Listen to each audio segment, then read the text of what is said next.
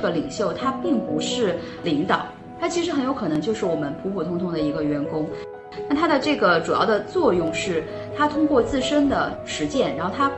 比其他的员工要更先的成功的变革了。那么我们企业里面就会把这样的人找出来，然后请他再去影响到他周围的其他的同事，就是这样的一个变革领袖。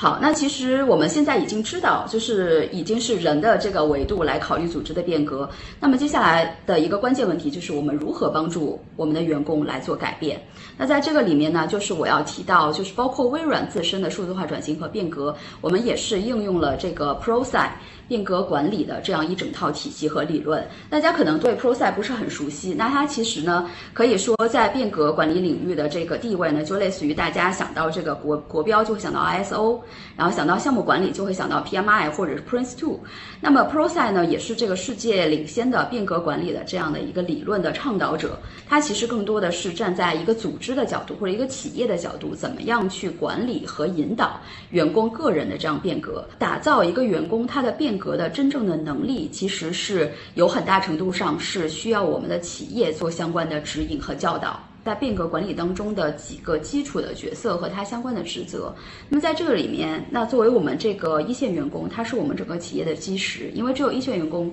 他自身变革了他的这个呃工作方式，才有可能实现我们整个企业层面的这个数字化转型。那么当然就是他的主管就是有这样一个上传下下达，以及刚刚录到露露提到的这个 coaching 的这样的一个动作，就是我们指导他，帮助他来做好相关的变革活动。那么在这个之上呢，还会有。这个一个虚拟的项目团队，就像我前面嗯介绍过的那个大三角。那如果没有这个项目来去做落地的话，我们这个整体的变革也不会能够啊实施成功。那这里面一个项目的管理团队也是非常重要的。那么在这个里面还有一个很很新的一个概念叫变革的领袖。其实，在后面的例子里面我会去讲到啊，其实这个领袖他并不是呃领导。他其实很有可能就是我们普普通通的一个员工，那他的这个主要的作用是，他通过自身的这个实践，然后他比其他的员工要更先的成功的变革了。那么我们企业里面就会把这样的人啊找出来，然后请他再去影响到他周围的其他的同事，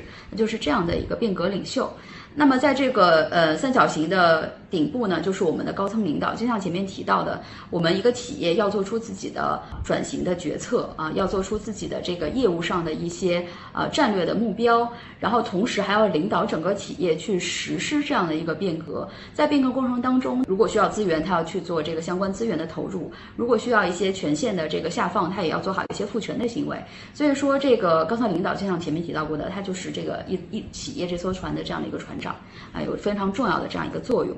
那在介绍了这些基础的角色和职责之后呢，我在这边要给大家隆重分享，就是如何建立一个有影响力的变革生态系统。大家可以看到，在这个三角形的核心就是我们的员工，就像前面反复说到的，人是我们变革的非常关键的这样的一个分子。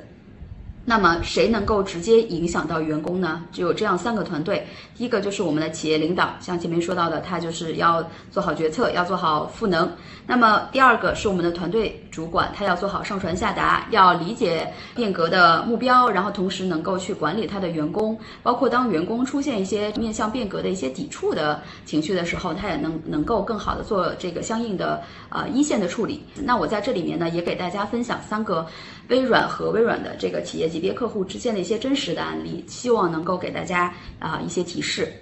第一个案例呢是来自于我们的一个公共交通行业的客户。那大家可以想象，一个公共公共交通行业的客户呢，他往往就是说，呃，除了总部之外，那我其他的这个分支机构会比较的分散，那也会出现这些一线员工，他就是没有呃企业的参与感，就觉得。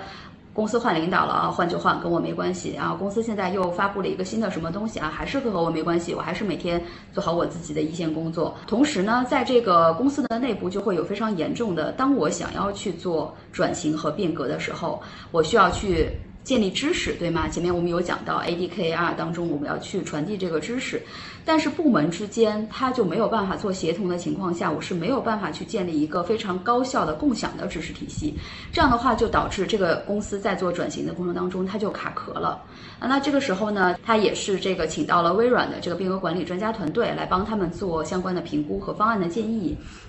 那经过这个评估，我们发现他的问题之后呢，是建议这个公司能够借助一个已有的公司内部的社区平台啊，其实是 Yammer。如果大家了解过的话，那 Yammer 呢，其实就是类似于我们企业自己内部的微博啊。那所有的员工呢，都可以在上面畅所欲言。那么作为企业的高层领导，我们也是去说服这个 CEO。每周只抽出十分钟的时间，能够登到这个社区平台上去看一看他的员工在说什么，在想什么，遇到了什么问题，有什么样的疑问，同时给予相应的及时反馈。那其实这样一个非常小小的变化，就让员工得到了极大的鼓励。即便是一线员工，他也会觉得哦，我的声音是可以被高层领导听到的啊，那我以后就要多多反映我的一些想法和建议。那同时我反映了之后，公司也是有非常及时的响应举措。那在这样的一个良性循环下面，这个企业的创新能力就得到了非常高的提升。所以这个也是企业领导该如何去管理自己的企业内部的变革，包括影响员工的一个案例。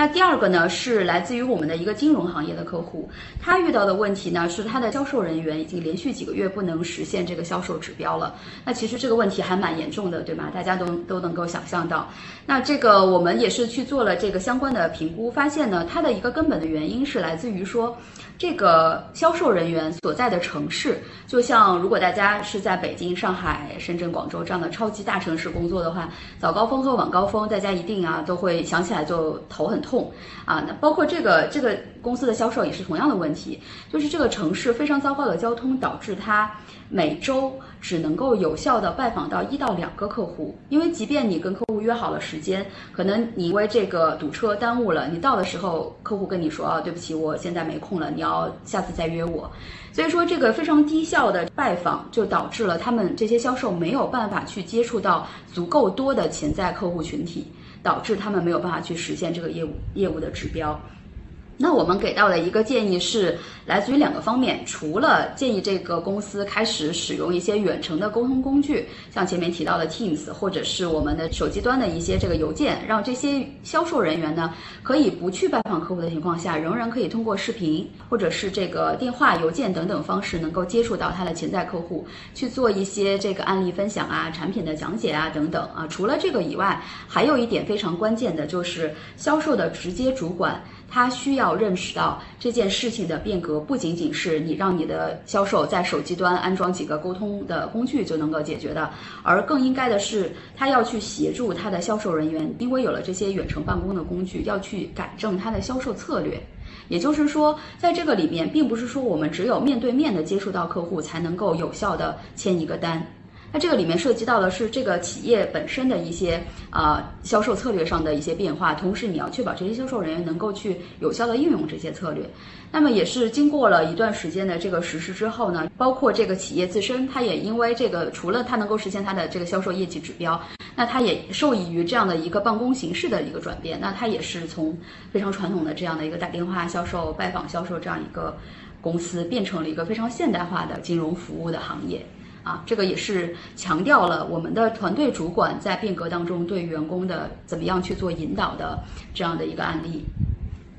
那第三个案例呢，是给大家介绍一下什么叫变革领袖。那其实这个客户呢是一个制造行业的客户，那他呢经常会发现的一个非常严重的问题是，他们的财务人员啊，在每每个月末出财务报表之前两周，就要开始给各个部门发邮件，然后说啊，你要给我什么什么数据，你要给我什么什么报告，因为我要马上要做这个月度报表了。然后呢，这个邮件呢来来回回，大家就是马上脑子里就会想到一个场景啊，就是这个文档一开始是一点零版，然后一点一版，然后一点一点一版啊，到最后谁也不知道传来传去的这些文件哪一个才是最新最正确的数字。那可能又受到这个时间的这个限制，这个财务人员呢，可能就是随便抓了一个他觉得是新的、是正确的数据，他就开始做报表了。那做了报表之后呢，再给到这个企业领导，大家想，如果说企业领导拿到的数据，不是最新，甚至是错误的数据，那对他做出相应的决策会是非常，呃，可以说严重的这个负面的影响啊。那在这个里面呢，其实我们就是也是跟客户做了相关的这个沟通和了解之后，给到他们的建议是，我们要去推广一种正确的写作方式，而不是邮件的滥用。啊，邮箱很好用，邮件很好用，我要保留证据，所以我不必须要发邮件。但是在这个之前，我我们是不是有其他的一些更好的协作的办法？比如说，大家在一个平台上面共同去编辑一个文档，都编辑了之后，这个文档就是最新的，我可以直接把它发邮件发出来，啊，用这样的方式来取代之前的这个邮件的来来回回。那通过这个培养这个变革领袖，他们先去获得了成功。那大家可以想象，那我们来自于各个业务部门的这些行政助理人员，当然就是可以去影响他自己部门内部的人员。那当我们的领导真的去体会到了高效协作带来的一些便利之后，那他也会去在自己企业的内不去考虑进行这样的一个先进的生产力的模式的这样的一个改进。所以说，呃，这个就是变革领袖在整个的这个变革当中能够对我们的员工产生影响的这样的一个真实的案例。